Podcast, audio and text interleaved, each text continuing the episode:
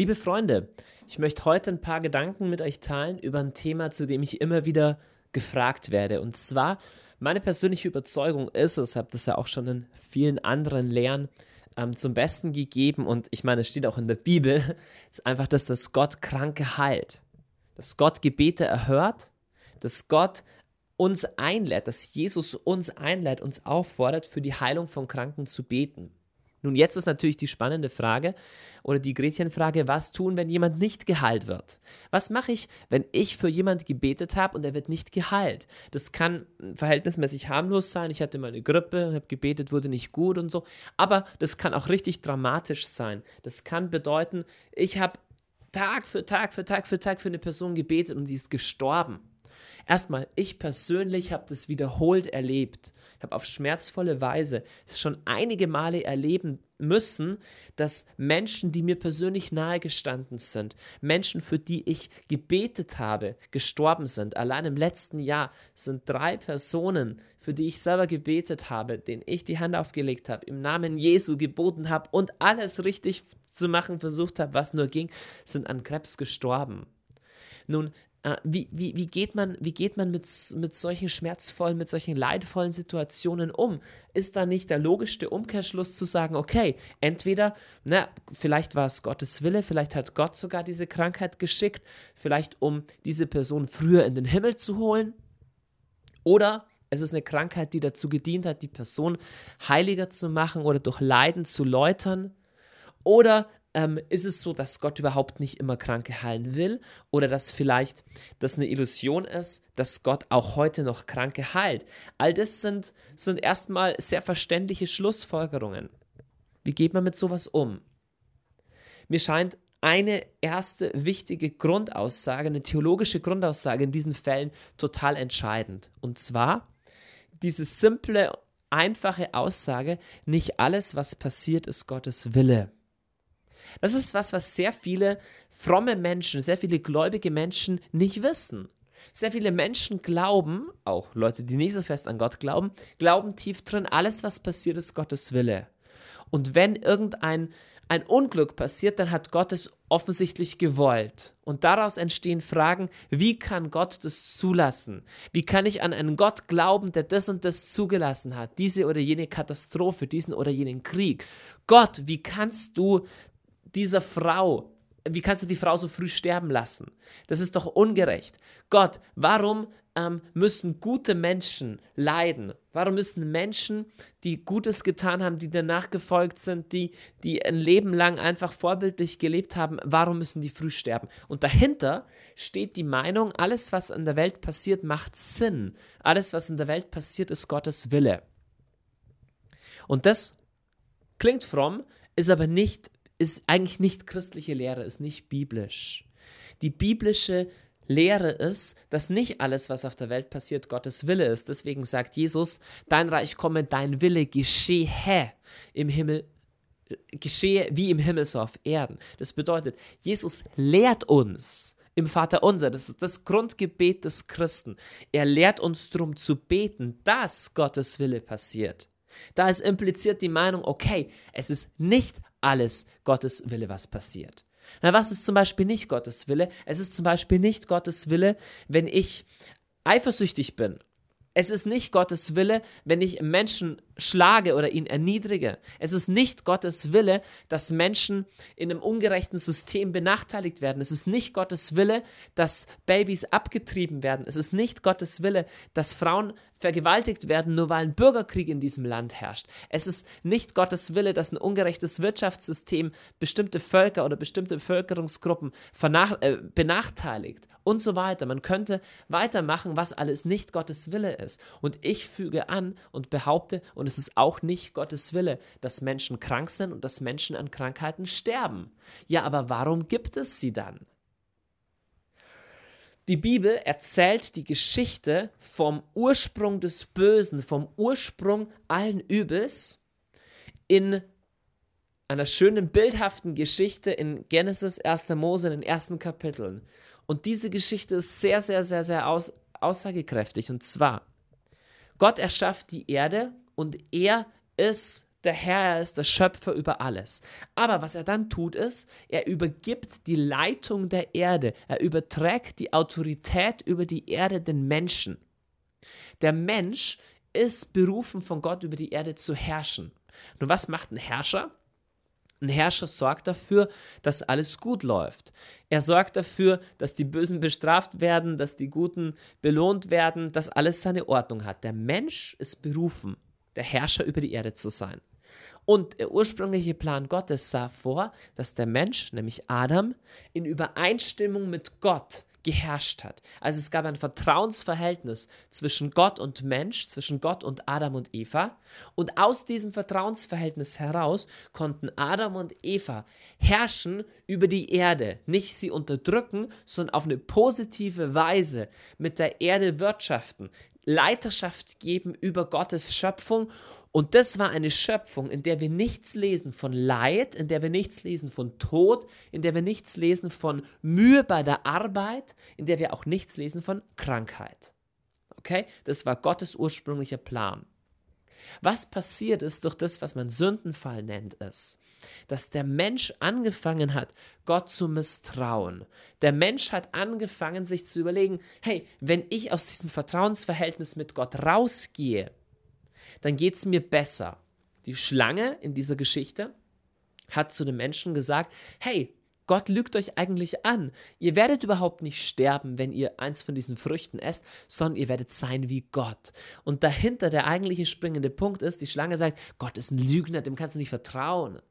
Wenn du willst, wenn du willst, dass es dir gut geht, dann musst du Gott misstrauen, dann musst du das tun, was er sagt, was du nicht tun sollst. Was passiert? Der Mensch sündigt, der Mensch, schau mal, der Punkt ist nicht, dass das irgendeine Frucht ist. Ja, der Punkt ist, dass er aus dem Vertrauensverhältnis von Gott rausgefallen ist. Aber die ganze Kraft von der Autorität des Menschen, die Quelle der Autorität des Menschen über die Erde, war sein Vertrauensverhältnis zu Gott. Der, der, Mensch hat sich die Autorität ja nicht selber gegeben. Gott hat ihn eingesetzt, wie wir in Psalm 8 lesen. Er hat ihn eingesetzt als Herrscher über die Erde. Nachdem der Mensch aber rausgefallen ist aus diesem Verhältnis mit Gott, nachdem der Mensch sozusagen seine Nabelschnur durchgeschnitten hat, hat er sich auch von der Quelle seiner Fähigkeit, auf gute Weise Leiterschaft auszuüben über die Erde abgeschnitten. Also, erster wichtiger Punkt, man kann nicht sagen, alles, was passiert, ist Gottes Wille, denn Gott hat die Herrschaft über die Erde an Menschen übertragen. Und der Mensch hat diese Herrschaft verloren. Ja, und was ist jetzt?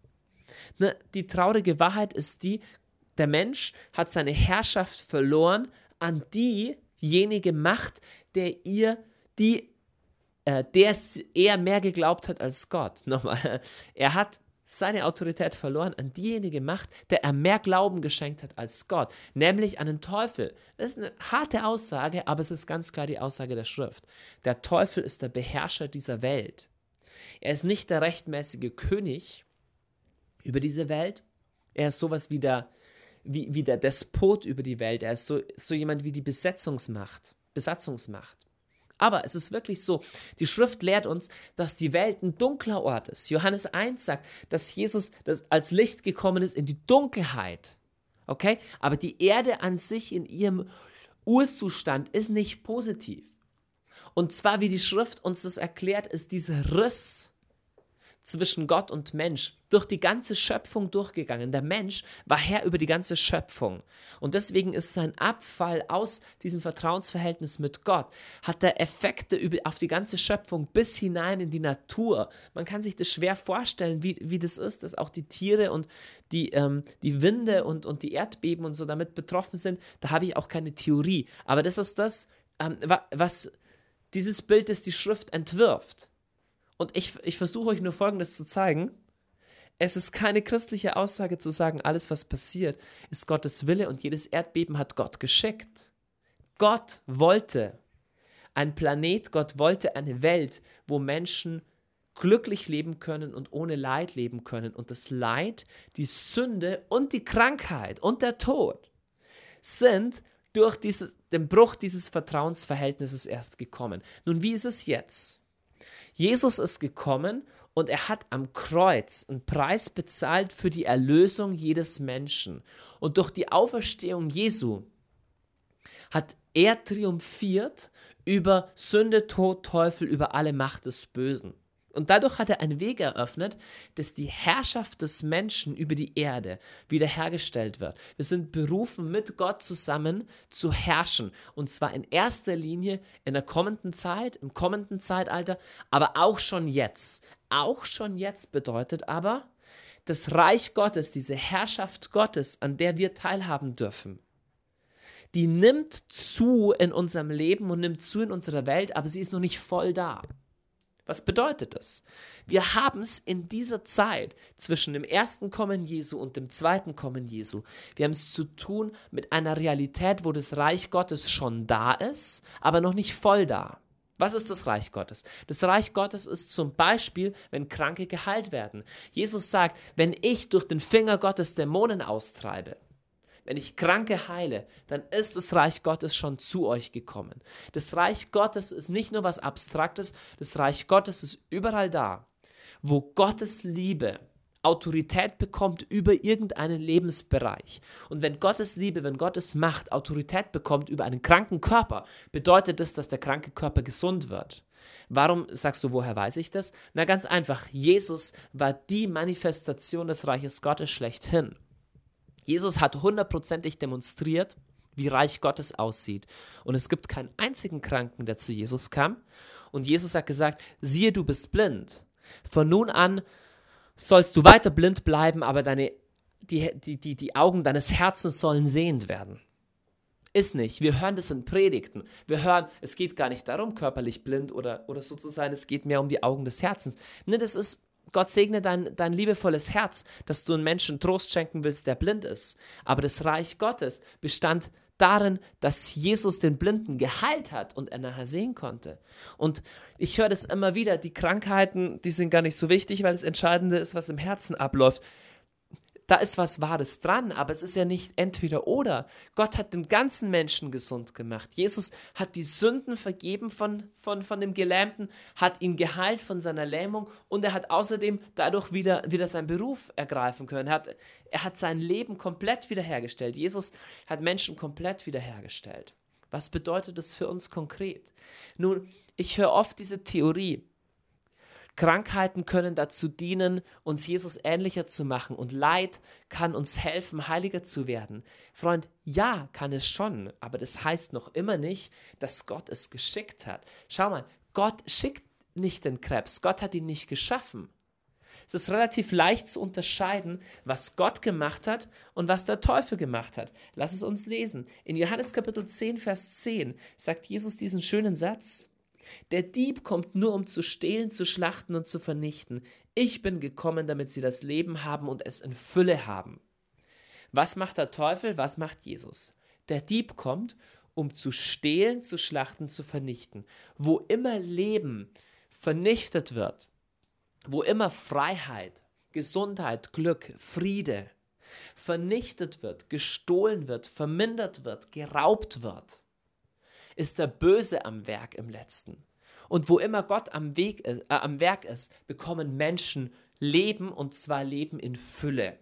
Und Leben in Fülle bedeutet nicht nach dem Motto, hey, du bist, du hast zwar Lepra und dir fällt, dir, dir fällt die Hand ab und das Auge aus, aber in deinem Herzen hast du Frieden. Hey, es ist super, wenn du im Herzen Frieden hast. Aber das, was Gott eigentlich für dich auch darüber hinaus noch will, ist deine körperliche Heilung. Okay, jetzt sagst du, aber ich habe gebetet und die Person ist gestorben. Der ganze Gebetskreis hat ein halbes Jahr gebetet und die Person ist gestorben. Wie gehst du damit um?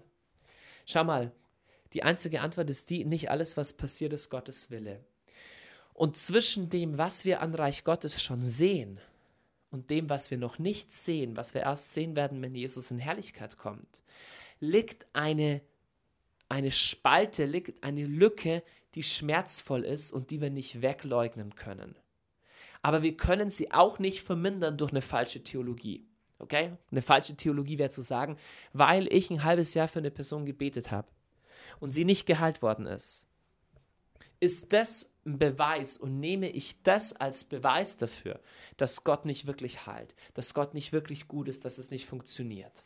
Jetzt sagst du, aber woran liegt es dann? Und ich sage dir, ich weiß es nicht. Es kann an vielem liegen. Es kann an vielem liegen. Es kann daran liegen, dass ich einfach ähm, in einer gefallenen Welt lebe, wo nicht alles, wo nicht alles, was passiert, Gottes Wille ist. Ich, ich weiß es nicht. Schau mal, wo die Schrift nichts sagt, wo Jesus nicht klar was sagt, ist es gefährlich, eine Theorie zu bauen. Und an einem Punkt ist die Schrift überhaupt nicht klar, nämlich an genau diesem Punkt. Was, wenn jemand nicht gleich geheilt wird? Jesus sagt, klopft an und es wird euch aufgetan, bittet, es wird euch gegeben. Er sagt nicht, bittet nur einmal und dann wird euch alles gegeben. Ich weiß es nicht, ich weiß es nicht. Ich weiß, dass viel im Reich Gottes mit Beständigkeit zu tun hat, aber im letzten geht es um eine ganz andere Frage. Im letzten geht es eine Frage, vertraue ich Gott erst dann, wenn ich es verstehe, oder vertraue ich ihm auch, wenn ich es nicht verstehe? Schau, wie soll ich da klug, schlau draus werden? Ich erlebe als Gebetshausmissionar viele Gebetserhörungen. Ich habe viele körperliche Heilungen gesehen. Und ich habe auch Menschen gesehen, für die ich gebetet habe, mit dem gleichen Glauben, mit der gleichen Beständigkeit und die gestorben sind. Ich weiß es nicht. Schau, Jesus sagt eine interessante Sache zu Johannes dem Täufer. Johannes der Täufer hm, wird von Jesus bezeichnet als der größte Mensch, der je gelebt hat, der größte Mensch, der je von, einem, von einer Frau geboren wurde. Und dieser größte Mensch wird eingesperrt. Und er ist im Gefängnis und er schickt zu Jesus. Und er sagt, hey, also seine Jünger, er lässt, lässt Jesus fragen, ähm, sag mal, ähm, bist du der, auf den, äh, bist du der, der kommen soll, oder müssen wir auf jemand anderen warten? Und Jesus sagt, hey, ähm, erzählt Johannes das, was ihr seht. Blinde sehen, Taube hören, Lahme gehen und den Armen wird das Evangelium verkündet, selig wer an mir keinen Anstoß nimmt. Und die schicken dieses Ding, die gehen zu Johannes und, und erzählen ihm das. Aber all das wusste Johannes schon, weil am Anfang des Kapitels steht, als Johannes, der Täufer, im Gefängnis von den Taten Christi hörte, sandte er seine Jünger zu ihm. Das heißt, Jesus sagt ihm gar nichts Neues, sondern sagt nur, schau auf das, was ich tue und schau nicht auf das, was ich nicht tue. Und selig, wer an mir keinen Anstoß nimmt. Nun, erstmal ist es ein bisschen heftig, weil mh, hm, der arme Johannes ist gerade im Knast, okay? Und die Bibelstelle, die Jesus zitiert, ist eine Bibelstelle aus Jesaja, wo es heißt: Der Geist des Herrn ruht auf mir, denn der Herr hat mich gesandt, den Armen eine frohe Botschaft zu verkünden, blinden Augenlicht. Und weißt du, wie es weitergeht? Genau, um den Gefangenen Freilassung zu verkünden. Johannes sitzt im Knast, okay? Johannes ist im Gefängnis und er sagt, Jesus, hallo, ich kenne diese Bibelstelle auch. Ich kann das erste abhaken, Amen wird Evangelium verkündet. Ja, ich kann das zweite abhaken, Blinden wird Augenlicht wiederhergestellt. Habe ich gesehen, ja. Aber jetzt, äh, dritter Punkt, Gefangenen die Freilassung zu verkünden. Hallo Jesus, ich bin im Gefängnis und ich bin dabei, ich bin im Begriffe, geköpft zu werden. Könntest du bitte was tun? Und Johannes, äh, Jesus schickt zurück und sagt, sag Johannes das, was ich tue und sag ihm, selig wer mir keinen Anstoß nimmt.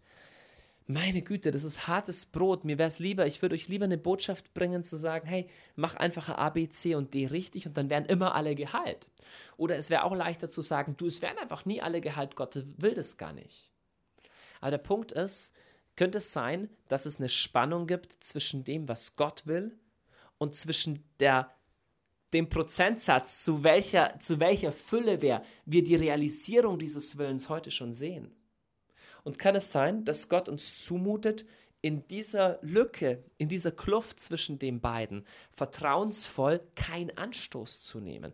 Schau mal, wenn du was nicht verstehst an Gott, dieses Nicht-Verstehen oder diese Enttäuschung oder dieses äh, kann, kann zwei Haltungen in deinem Herzen hervorbringen. Es kann entweder zum Anstoß werden, das bedeutet zu sagen, Gott, ich habe so lange gebetet, mein Leben lang und jetzt das und das hat eigentlich Bitterkeit in meinem Herzen genährt. Okay?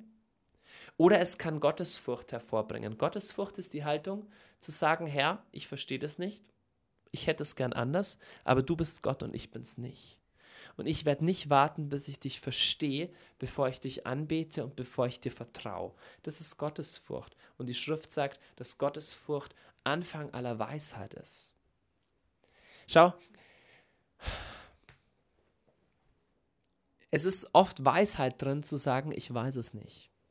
Es ist oft verlockend, eine Theorie bauen zu wollen, wo Gott keine Theorie gibt. Ja, Johannes, ich selber, wie gehe ich damit um, wenn ich für jemand gebetet habe und er ist gestorben? Ganz einfach, ich bete für den Nächsten. Ich sage nie, du, ich bin mir sicher, wenn ich A, B und C mache, dann wirst du jetzt geheilt und wenn du nicht, wenn nicht, dann hast du zu wenig geglaubt. Sowas ist Unsinn. Sowas sagt Jesus auch nicht. Da ist die Schrift auch nicht so klar an dem Punkt. Sondern ich sage einfach, ich werde für die Person so lange beten, bis sie geheilt ist oder gestorben ist. Und ich kann es nicht jeden Tag mit der gleichen Intensität machen, aber wer sagt mir, dass nicht morgen der Tag ist, wo Gott dich heilt? Und wenn es aus irgendeinem Grund nicht passiert, dann nicht, weil Gott es nicht will, nicht, weil Gott oben sitzt und sagt, nee, diese eine Person, die soll an Krebs sterben. Schau, Jesus ist die Offenbarung des Vaters. Jesus ist der Weg, die Wahrheit und das Leben. Er ist die Manifestation von Gott schlechthin.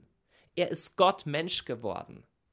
Wenn irgendwas in meiner Theologie über Gott völlig anders ist als das, wie Jesus das gelebt hat, dann muss ich meine Theologie sauber hinterfragen. Und wenn mir meine Theologie sagt, Gott heilt manchmal nicht, um Menschen durch Leiden zu erziehen und heiliger zu machen, dann muss ich sagen, Moment, warum, warum hat Jesus nie was in der Richtung gesagt oder getan? Wenn die Evangelien die autoritative Quelle über das Leben Jesus sind, wie wir Christen glauben, und wenn Jesus der Bote des Vaters schlechthin ist, mehr als ein Bote, er ist Gott selbst. Warum gibt es dann keine Stelle, wo Jesus zu irgendeinem Kranken sagt, geh und behalte deine Krankheit, es wird dich heiliger machen? Nichts dergleichen. Er heilt den Menschen. Apostelgeschichte Kapitel 10, Vers 38. Und er heilte alle, die zu ihm kamen. An vielen anderen Stellen auch. Jesus heilte alle. Nun, letzter Punkt, den ich auch gern oft höre. Okay, Gott hat also die Krankheit nicht geschickt, aber er hat sie zugelassen. Gott lässt halt die Krankheiten zu und manchmal lässt er auch zu, dass wir nicht geheilt werden. Ha, ha, ha, ha. Und dann wird angeführt der Hiob. Hiob im Alten Testament, das war auch ein frommer Mann und so, und Gott hat trotzdem die Krankheit zugelassen. Ich mag dieses Wort zulassen gar nicht gern. Es ist nämlich schwammig. Okay? Und dann werden Geschichten von irgendwelchen Heiligen erzählt, die krank waren und auch dadurch ganz heilig wurden. Und all das wird, wird dann gesagt, Gott hat die Krankheit zugelassen. Nun darf ich dich fragen, was heißt es, dass Gott eine Krankheit zulässt? Was genau heißt das?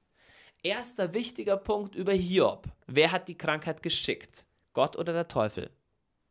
Genau, der Teufel hat die Krankheit geschickt. Was hat Gott gemacht mit dem Ganzen? War Hiob am Ende der Geschichte glücklicher und reicher und zufriedener als vorher oder unglücklicher und ärmer? Genau, er war glücklicher und reicher.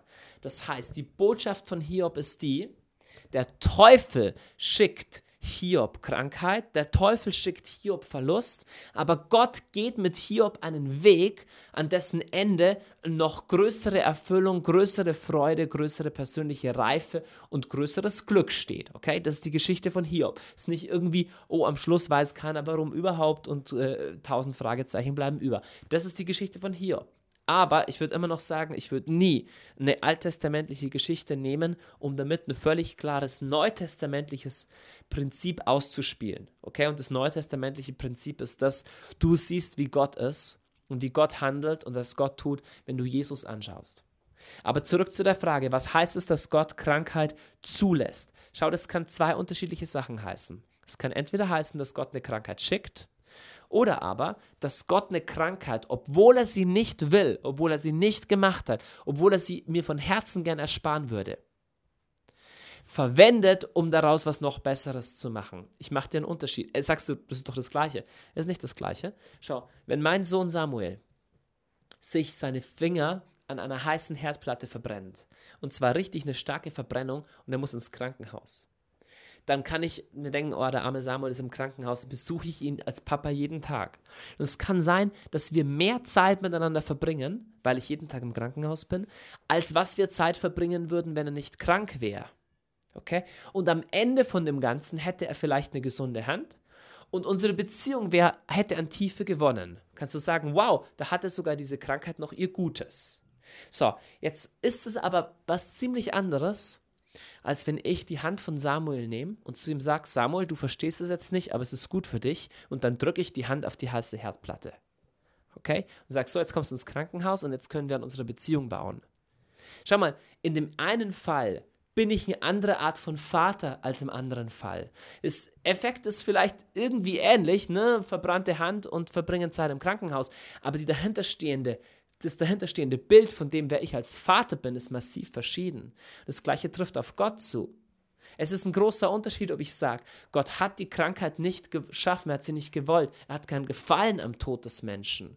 Und er will, dass du betest, dass diese Menschen geheilt werden. Aber wenn das, weil wir in einer gefallenen Welt leben und weil wir nicht alles verstehen und weil es viel Böses in der Welt gibt, das Gott so nicht will, wenn es trotzdem dazu kommt, dass die Person nicht geheilt wird, dann kann Gott sogar dieses Leid, sogar diesen vorzeitigen Tod, sogar diese Schmerzen irgendwie zu was verwenden, zu was verändern, was sogar noch besser ist, als der Urzustand war. Aber das ist was ganz anderes, als einfach nur zu sagen, oh, Gott lässt es einfach zu. Gott hat uns den Auftrag gegeben, für Kranke zu beten und Kranke im Namen Jesu zu heilen. Und eine Sache steht fest. Wenn wir in alle Ewigkeit nur darüber nachdenken, was wir Leuten erzählen, wenn sie nicht geheilt werden, und wenn wir nur theologische Theorien dafür aufbauen, warum nicht alle geheilt werden, verschwenden wir viel Zeit, die uns fehlt, effektiv für Kranke zu beten. Und das eine kann ich dir sagen. Je mehr Leute von dir bebetet werden, für je mehr Leute du betest, desto mehr werden geheilt. Und es ist unser Auftrag, für Menschen zu beten, sie im Namen Jesu zu heilen für Menschen Fürbitte zu machen, darin nicht nachzulassen und dort keine Fragen zu stellen, wo die Schrift keine Antworten gibt, sondern Gott ein Stück weit auch sein Geheimnis zu lassen. Gottes Furcht fängt nicht erst auf der Ebene an, wo ich ihn verstehe, sondern beginnt da, wo ich ihm vertraue, auch wenn ich ihn nicht verstehe.